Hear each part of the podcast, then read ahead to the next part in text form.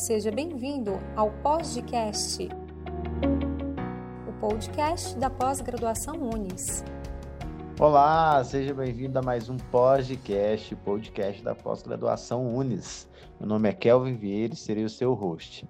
Hoje nós vamos falar aqui com uma professora super especial, super simpática. Mayra, seja bem-vinda. A gente vai falar sobre gestão do tempo em home office. Acho que não tem tema mais atual do que esse, né? É, muitas pessoas ainda em home office, que é o meu caso, desde março em home office, sinceramente, quase endoidando.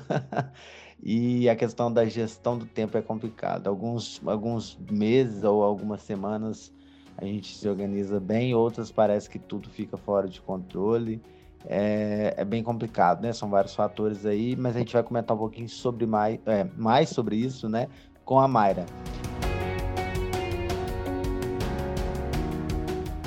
Então, Mayra, tudo bem? É um prazer recebê-la aqui.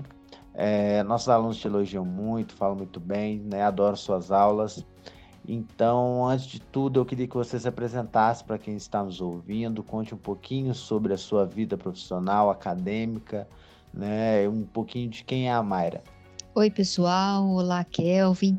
Então, sou professora universitária há 20 anos, publicitária, mestre em administração, trabalho com consultoria empresarial na área de gestão de pessoas, sou psicanalista clínica e didata, editora de um site de conteúdo feminino chamado Saia VIP.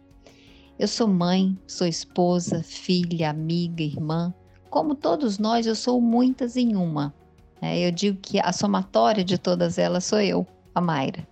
Que bacana, Mayra. Nossa, acho que foi a introdução mais legal do podcast. Sinceramente, achei muito legal.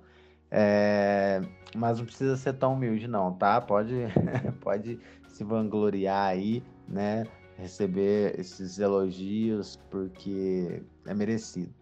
Né? Mayra, é, você tem uma carreira e tanto, né? E, e, você vai nos ensinar muito hoje, eu tenho certeza. Então, vamos começar a falar do nosso tema aqui, né? É algo complexo, escasso para todos, né? O tempo. E então, antes de tudo, explique para a gente o que é gestão do tempo, né? Essa, esse tema aí que entrou em pauta tão fortemente com essa pandemia. Então, vamos lá. Gestão do tempo, né? Gestão do tempo é um processo de organizar, de planejar como que o tempo deve ser dividido entre as diversas atividades que a gente tem na nossa rotina.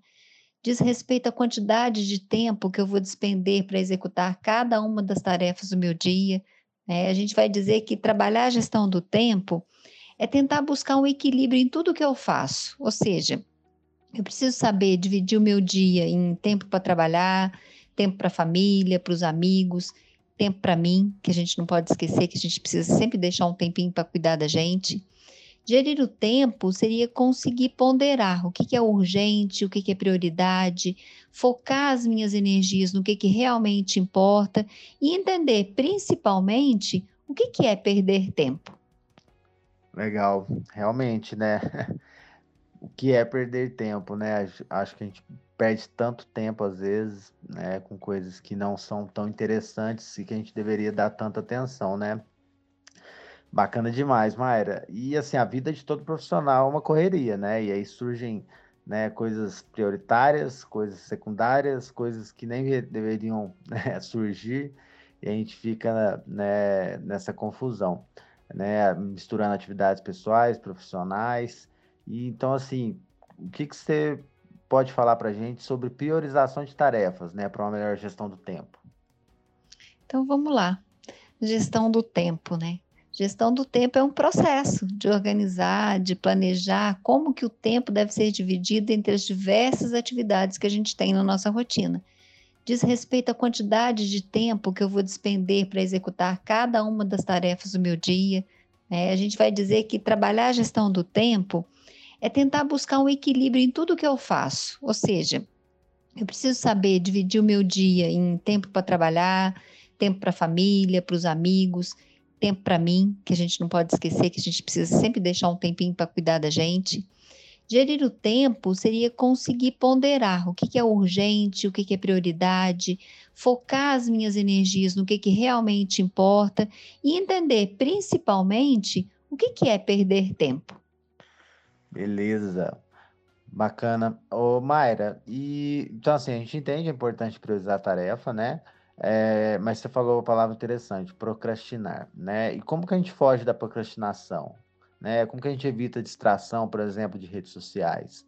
Como que a gente foca no necessário, né? Acho que são as perguntas aí que valem um milhão de reais. É, que dicas você tem pra gente?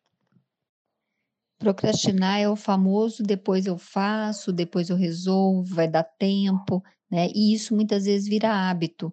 E como todo hábito, eu consigo mudar. Com um pouco de esforço, de determinação, eu consigo mudar. Né? Procrastinar gera ansiedade, que gera procrastinação, que gera ansiedade, e aí vira um ciclo vicioso na vida da gente. Né? Então, o que, que é o ideal?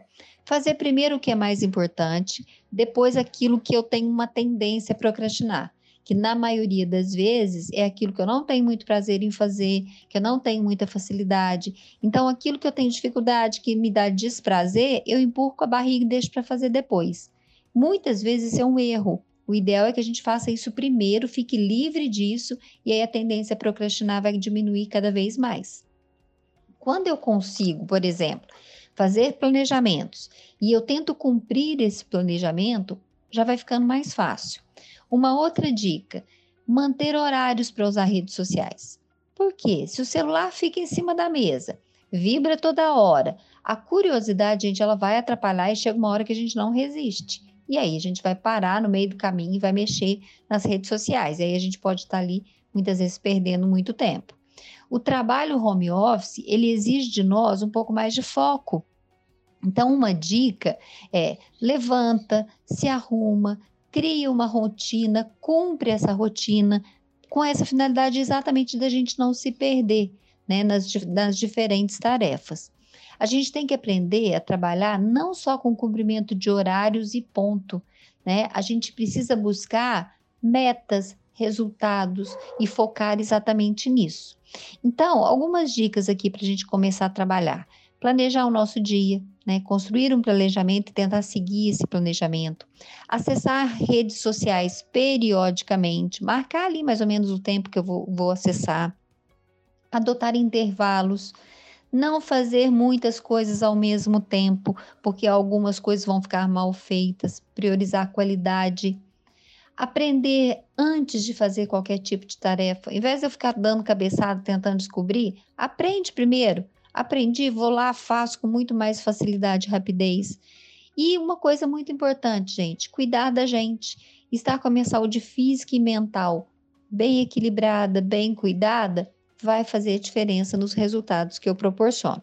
Fantástico, Mayra. Fiquei refletindo aqui, coisas que eu faço, que eu fiz para melhorar. É, muitas vezes a gente quer fazer mil coisas ao mesmo tempo, né? Às vezes não, a gente não sabe é, dizer não, né? Acho que isso também atrapalha, não é? é? a gente acaba atrasando as nossas entregas. O que, que você acha disso? O que você pode falar sobre essa questão do não? Kelvin, sem a menor sombra de dúvida, aprender a dizer não é necessidade. Precisamos saber o que, que a gente realmente tem condições de fazer, de entregar, focando na qualidade dessa tarefa, não saber dizer não e no final não conseguir o resultado desejado, não conseguir entregar o prometido, pode ser muito mais frustrante do que dizer não e achar que vai desagradar alguém. Então, dizer não é necessidade. Legal, realmente é necessidade. é, Mário, para a gente encerrar, já caminhando para o final, qual é a importância das pausas no gerenciamento do tempo? É, parar não é perda de tempo ou a gente está deixando de trabalhar, né? Quando a gente para. Lá no início da minha fala, eu disse que a gente precisa aprender o que é perder tempo. Né? Pausas são necessárias, são produtivas. Às vezes, uma paradinha, um café, uma conversa informal me reenergiza para retomar o trabalho. O nosso corpo, o nosso cérebro, eles necessitam de pausas. Inclusive, já existem vários aplicativos que vão que podem, né, que nos auxiliam a programar as pausas durante o nosso dia, durante a nossa rotina de trabalho, e são muito eficazes, muito eficientes. Acho que vale a pena a gente conhecer. Show de bola, muito legal. Mayra, fica à vontade para deixar uma mensagem para o pessoal, né, de encerramento. Aí um, um conselho final. Pessoal, é, eu não acredito que esse novo normal que tanto falam, né, que será diferente, né, eu não acredito que vai ser tão diferente assim. Eu acho que muitas vezes até a gente ficar pensando nesse novo normal, né, gera ansiedade, porque a gente fica tentando adivinhar o que, que vai ser, como é que vai ser. Eu não acho que vai ser tão diferente assim. Eu acho que as mudanças que aconteceram e que estão acontecendo nada mais são do que tendências que já vinham sendo implementadas aos poucos e que, com a situação da pandemia, elas foram aceleradas, foram agilizadas, e a gente está tendo que se adaptar de uma forma muito mais rápida. Né? Eu acredito que daqui para frente a gente vai precisar cada vez mais de pessoas críticas, né? no, no bom sentido, lógico, numa uma perspectiva analítica, inovadoras, criativas, proativas, com inteligência emocional para que a gente desenvolva um mercado cada vez mais humanizado. Então, eu parto muito desse princípio, né, de que a gente está no caminho certo, de que tudo vai passar e que com certeza retornaremos mais fortes. Perfeito, Mayra, concordo contigo em tudo. A gente fala muito sobre isso, né? Sobre novas competências, sobre como tudo isso já vem acontecendo, mas que né? Se antes batia na porta, essas mudanças elas deram, chutaram a porta, né? É, então, bacana demais mesmo. Muito obrigado por esse bate-papo. Tenho certeza que nossos ouvintes vão gostar bastante. Gostaria muito de agradecer ao Unis pela oportunidade de estar aqui conversando com vocês mais uma vez. Agradecer a você, Kelvin, pelas perguntas, pela parceria e a todos que ouviram esse nosso bate-papo, né? E dizer que eu tenho só que agradecer e esperar vocês até uma próxima.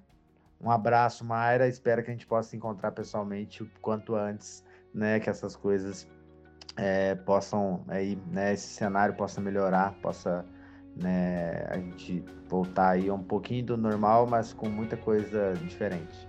Um abração.